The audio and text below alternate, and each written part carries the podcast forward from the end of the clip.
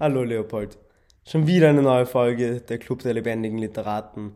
Und wir kennen uns jetzt schon so lange und ich weiß irgendwie immer noch nicht, wer dein Lieblingsautor ist. Also sag mal, wer ist eigentlich dein Lieblingsautor?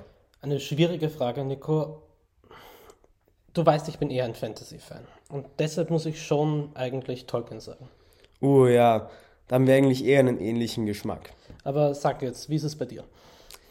Ja, schwierig ich mag halt äh, grundsätzlich äh, verschiedene Autoren lesen, um mich eben abzuwechseln. Aber letztens habe ich einen neuen Autoren entdeckt.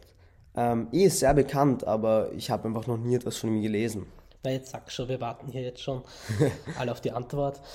Ich habe letztens das erste Mal eine Geschichte von Edgar Allan Poe gelesen. Äh, Nico, ich weiß nicht. Edgar Allan Poe, wir haben diese Schauromane noch nie wirklich getaugt. Ja, okay, verstehe ich, aber man muss sagen, dass Poe einfach sehr vielschichtige Werke geschrieben hat, die eine ganze literarische Strömung geprägt haben.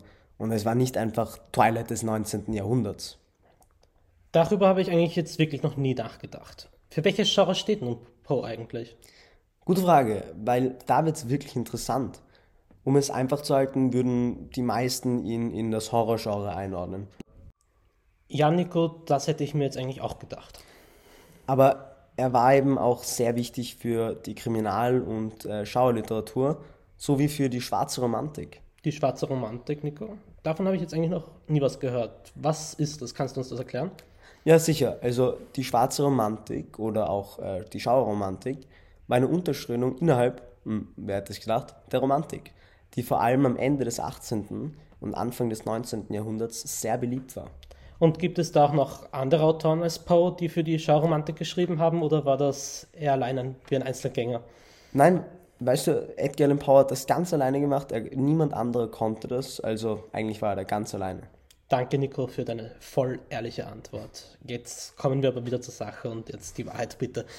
Ja, also natürlich, äh, es sind sehr große Namen dabei, ähm, die dieses Genre auch vertreten. Zum Beispiel Mary Shelley mit Frankenstein, was zwar oftmals zu Gothic-Romanen oder auch der Beginn der Science-Fiction-Romane zählt, aber ähm, auch ein starker Vertreter des Schwar der schwarzen Romantik ist. So wie E.T.A. Hoffmann mit Der Sandmann auch. Und noch ein Geheimtipp von mir, ein Buch, das meiner Meinung nach viel zu wenig gelesen wird, ist äh, The Monk von Matthew Gregory Lewis, das auch ähm, eine äußerst dunkle Aura um sich herum hat und äh, mit mystischen und äh, schaurigen Elementen äh, herumhantiert. Klingt eigentlich sehr interessant, Nico. Ich wusste nicht, dass so große Namen dabei sind. Und wie ordnet sich da jetzt Edgar Allan Poe in dieses ganze Geschehen ein? Ja, ähm, Poe hat mit seinen zahlreichen Kurzgeschichten die schwarze Romantik, vor allem im englischsprachigen Raum, unfassbar geprägt. Das kann man sich gar nicht vorstellen. Also war jetzt der Vorreiter für die schwarze Romantik oder wie kann man das verstehen? N nein, er ist eher ein wenig später gekommen äh, und hat sich vor allem von Autoren wie Lord Byron oder E.T.A. Hoffmann inspirieren lassen. Aber haben sich dann die Werke, die er geschrieben hat, stark von der frühen Romantik unterschieden? Ja, bis zu einem gewissen Grad schon. Da vor allem Vertreter der schwarzen bzw. englischen Romantik war, lassen sich mehr mystische und schaurige Elemente in seinen Werken vorfinden. Man findet in seinen Erzählungen weniger den Drang nach Unendlichkeit und das Motiv der Natur, welches zu Beginn der Romantik so beliebt war. Sehr spannend. Gibt es da ein besonderes Werk, das heraussticht oder sind alle grandios, wovon ich ausgehe? Es gibt natürlich sehr viele äh, Werke, die er geschrieben hat, die man hier als Beispiel nehmen kann. Aber zum Beispiel die Kurzgeschichte, die ich gelesen habe, äh, Der Untergang des Hauses Usher oder im Original auf Englisch The Fall of the House of Usher, ist sehr bekannt und, stellt, und äh, stellt diese mystische Motive äußerst gut dar. Worum geht es jetzt dann in dieser Kurzgeschichte, die du da gelesen hast?